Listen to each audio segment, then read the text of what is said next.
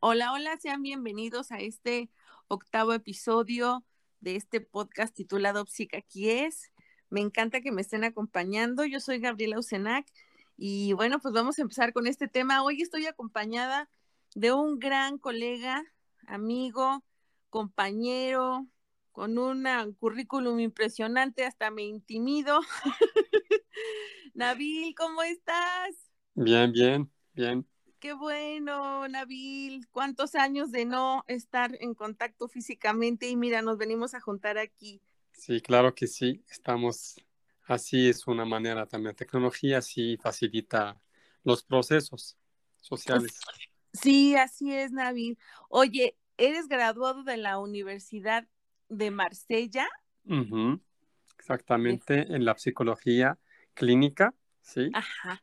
Ay, Nabil, qué emoción. Y, y también das terapia entonces. Ajá, exactamente. ¿Cuántos años llevas? Ok, ¿cuántos años llevas en la educación? La educación, pues no mucho como, como la, la, psicología.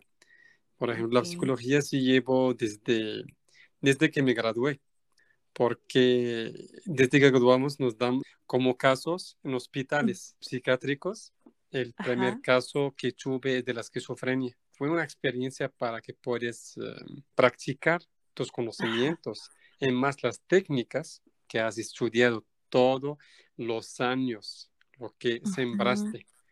Ay, qué interesante, Nabil. Pues el tema de hoy es el síndrome del emperador. Sí, un tema muy importante, muy interesante. ¿Cuántos niños emperador has conocido, Nabil? Pues mucho, hablamos de esto del síndrome de emperador, es, depende de la cultura, para el intervalo cultural, intervalo de pensamiento también, intervalo cognitivo. Por ejemplo, el síndrome de emperador quizás con el niño africano no es como un niño europeo, no es como un niño claro. sí, latinoamericano, porque aquí la cultura es un, como dices, una base que modificadora, porque decimos que el síndrome de emperador no se ve las características o los síntomas que se presentan, no dependen, como dicen, de algo general. Es algo, depende también de la cultura, eh, depende de la percepción también individual de la persona. Entonces, en nuestra cultura, Nabil, ¿cómo sería un niño emperador? Un niño emperador es un niño, es un síndrome, de, o decimos eh, el síndrome terano. es un trastorno que se basa en conducta eh, los niños o adolescentes acaban desafiando a los padres. Por ejemplo, si no lo quieren realizar algo, o papá, eh, cómprame esto, pero el papá no está en la, como dicen, está en la, capacidad económica ni social de comprarlo, así se pone la corona. Que, yo, que, si yo, exactamente, si no me compras, pues le dejo de hablar. Y hace sus berrinches, como dicen. Su voluntad. sí, también su voluntad. Es un trastorno que de los niños, cómo sienten control a la comunidad familiar. Porque los padres en, este momento no lo quieren entender, que el niño o no están conscientes de ese síndrome. Porque hay muchos papás en el mundo que dicen nada más eso, hace su berrinche se le va a pasar, pero no. Pero es una, en el cuadro clínico, en el cuadro psiquiátrico, o en el cuadro de patología, ese síndrome es un síndrome, es una realidad, que los papás tienen que saber de esto para que puedan tener empatía, tener un, así un clic, un clic sano socialmente, físicamente, para que el niño deja o no, que no caiga en, este, en, esta enfermedad. Porque es, eh, ese síndrome empieza en la, la edad temprana, 10 años, 9 años. Ok, entonces eh, digamos que una de las características del niño emperador es que es berrinchudo, impositivo, y se empieza a dar a partir de los nueve años, o sea, no antes, no en el presco. No, en el presco, no sé, en el desarrollo de niño no se ve, no aparece tanto, aparece en la época preadolescencia. En la pubertad. Exactamente. Oye, ¿y cuáles son las características de los papás de un niño emperador? Ah, pues los papás de un emperador siempre, cuando no saben manejarlo, tienen una baja tolerancia. Hay muchos papás que llegan a, pegarlo porque no lo entienden. O quizás de siempre fueron, como dicen, fueron así, que el niño le dice, cómprame esto, sí, sí, sí. En el hecho que deja a su niño satisfecho y feliz. Pero es un grave error porque el papá tiene que enseñar a su niño, a su niña, en esa edad que la situación no puede también realizarle, satisfacerle su deseo. Tiene que entender. Pero hay papás que ya se rinden fácilmente. Oye, desde tu experiencia, desde tu perspectiva, ¿crees que los papás de los niños emperador sientan culpa y por eso no les pueden poner límites? Sí, exactamente, porque como dicen, dice el dicho, hay un dicho, dice mi cultura, el gato cuando nace tienes que enseñarle las reglas, porque se pasa el tiempo, no le digas nada, no seas rígido, tiene que ser firme, porque también aquí el liderazgo si, un papá no tiene liderazgo, mamá no tiene liderazgo, aquí el niño se empodera, se, así se sube al trono. Si no está una autoridad, digo autoridad, es una autoridad del, del sentido sano, no el sentido pegarlo o de reprenderlo o no, no, sentido de comunicar con él. Claro. Entonces, papás cuando ya usan todas sus herramientas, a ver, mi amor, vamos a hacer esto, tratando de calmarlo, no puede con el niño, porque el niño emperador tiene baja tolerancia, eh, tiene escasos cursos de soluciones de problemas, centrado en su mismo, tiene baja empatía, no admite las normas. Tú lo ves fuerte en su comportamiento, a veces agresivo, pero el niño siempre suele de baja autoestima. Ok, bueno, déjame platicarles a las personas que nos están escuchando que tú y yo trabajamos juntos en una escuela hace algunos años. Tuvimos algunos alumnos que tuvieron el síndrome del emperador. Sí. Pero a mí lo que más trabajo me costaba no era tanto la criatura, sino los papás. Eso tienes razón. Porque tenemos que trabajar en dos con doble filo. El primer filo es el papá, el segundo filo es el niño. Sí, o sea, ¿cómo le pones límites a un papá de un niño emperador? O sea, que te entienda que la criatura necesita límites porque va a haber consecuencias en un mediano y corto plazo, pero ¿cómo le haces? ¿Qué le dices a un papá? Primero, más que nada, el papá tiene que entender algo, porque esto también se lleva a un historial, un historial educativo, donde el papá tiene que ver que yo como papá, como mamá, si estoy jugando mi rol social, o mi rol de, de, crianza como debe que ser. Quizás en las otras generaciones, te estoy hablando porque eso, ah, esto, ese síndrome se dio en la generación Z. O sea, que digamos recientemente, no estamos recientemente. Tan okay. Se dio porque las sociedades en el mundo conocieron mucho impacto del desarrollo en nivel educativo, en nivel científico, en todo eso. Pero lo que aquí perdimos en el mundo es a los valores. Sí, ahora el niño tienes que nutrirlo con valores, no nutrirlo con iPad para que te calmas tu niño a ver, Eso es un grave error. Digamos que entonces una de las opciones para modificar la conducta de un niño emperador sería vivir en valores. Vivir en valores y tener una comunicación y mostrarse firmes. No, por ejemplo, cuando le estás dando un consejo, no le das un consejo sonriendo, porque él, hay, hay, niños van a pensar, ay, sí, ya, ya me dio el avión, entonces ya no va a entender que le está diciendo su papá es algo así, no va a tomar en serio. Mostrarte firmes, mostrarse así serenos en, esa parte. Y también no tiene el papá que mostrar una actitud amenazante.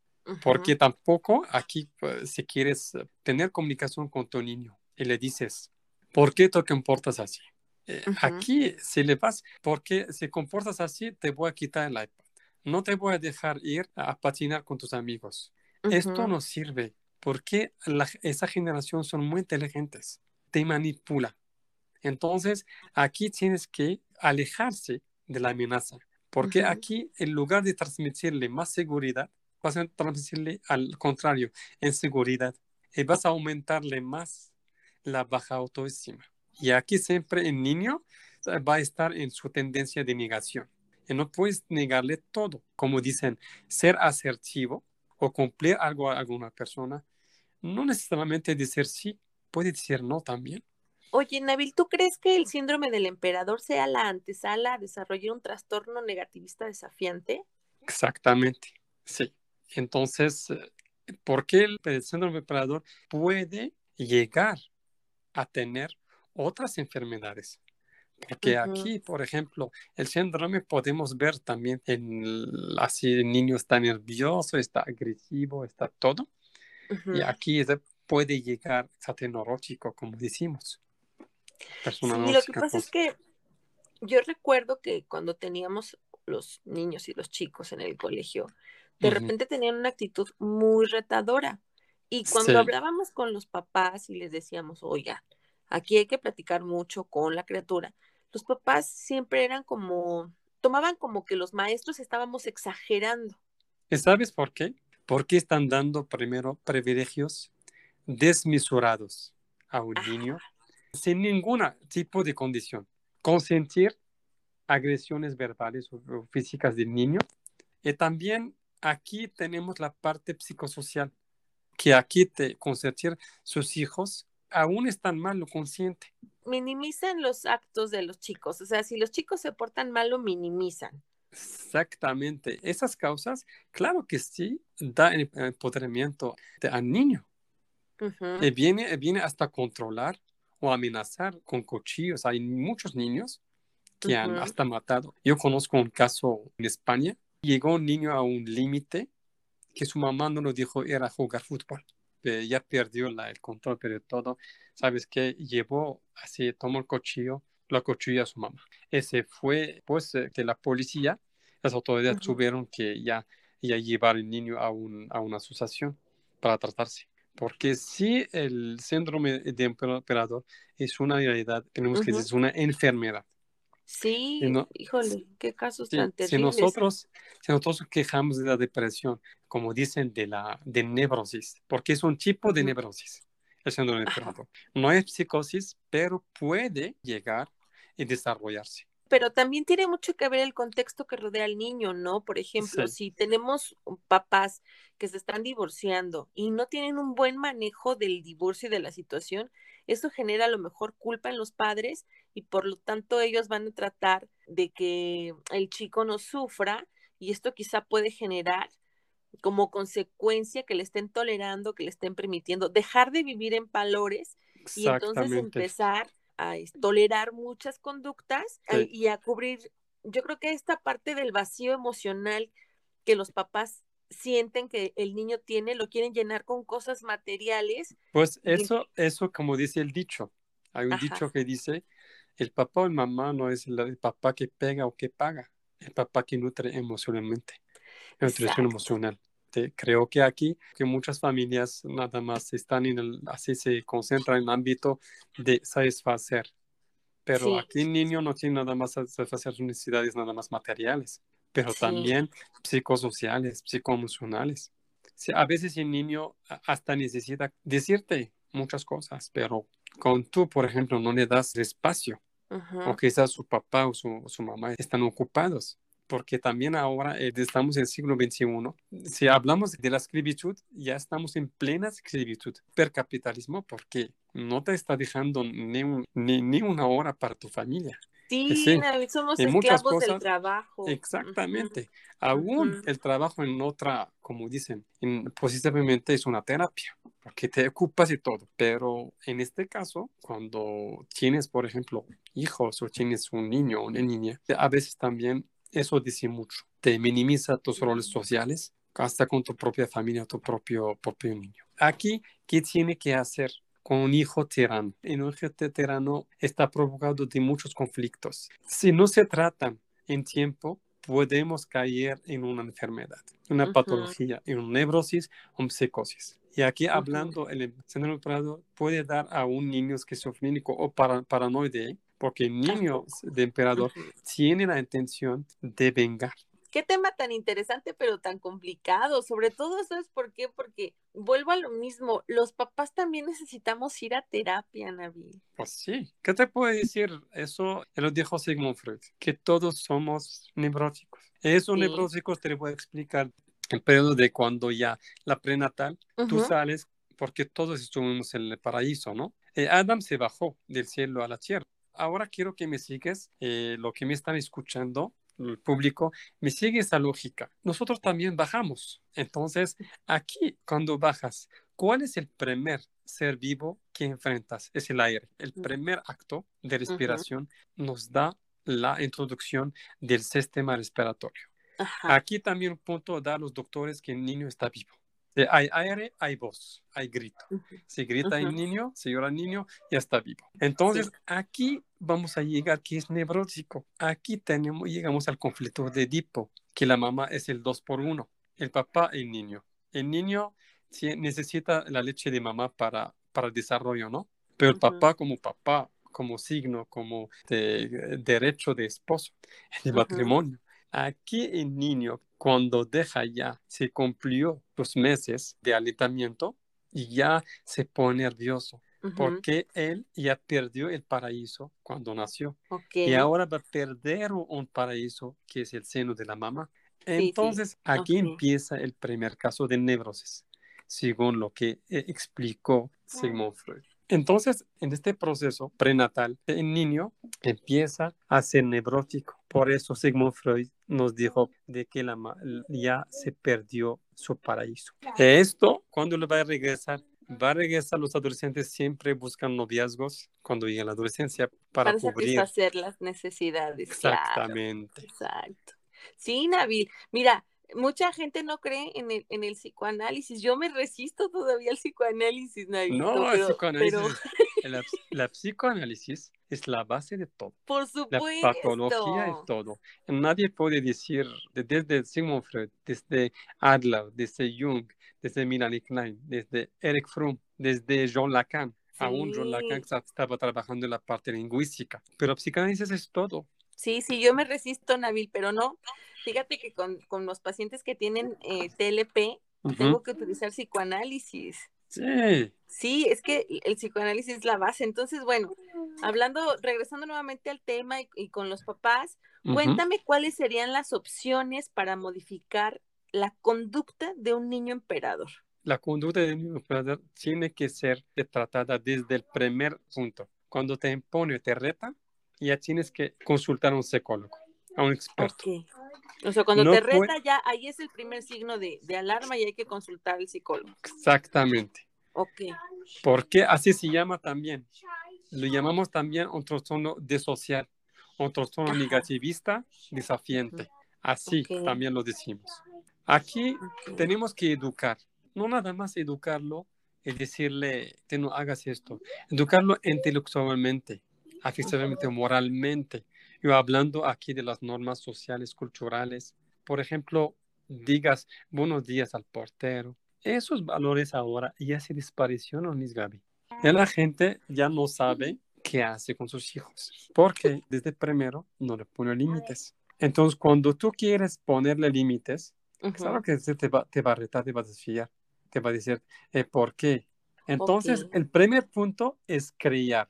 Dentro de estas dos opciones de educar y criar podremos poner los límites, ¿no? El establecimiento de límites muy claros. Exactamente. Otra opción, no tenemos que regir al castigo, ni verbal, ni no verbal, ni corporal. Porque el lugar el niño que quiere seguridad y quiere comunicarte las cosas, se va a, aislarse. Entonces, digamos que son esas tres opciones, ¿no? Educar, poner límites, en valores, criar en valores y esta parte de los castigos que tenemos que regularlo y evitar que sean castigos físicos, y, aquí, si no el niño tiende a aislarse. Y aquí voy a dejar una reflexión, que los padres vuelvan a recuperar su cargo de emperadores, pero no con guerras, sino de una forma más pacífica que implica también tensión, esfuerzo con afecto, tiempo y comprensión. Eso que puedo dejar como conclusión. Te voy a decir, hay centros en Europa están especializados en ese síndrome. Ya no... ¿Aquí, aquí en México conoces algún centro especializado en, tratar el síndrome mm. del niño emperador? No, hay centros, pero son especializados en, en todo, en toda la rama. Pero así especializado, especializado, no. Se dio mucho ese síndrome. En Bélgica, en Alemania, en Inglaterra, se dio mucho. Que tú eres muy internacional, Navilito. sí.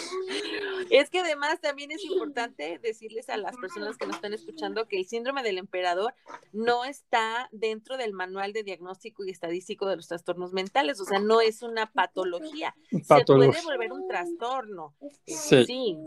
Eso sí, porque si, si el síndrome del, del emperador eh, incrementa, incrementa la conducta desafiante, etcétera, se vuelve un trastorno pero ya tiene otro, otro nombre, ya no es síndrome del emperador. Esto del síndrome del emperador es algo que sucedió de repente a causa del choque entre generaciones. Eso causó porque si vamos a hablar del baby boomer, tiene choque con la, generación X.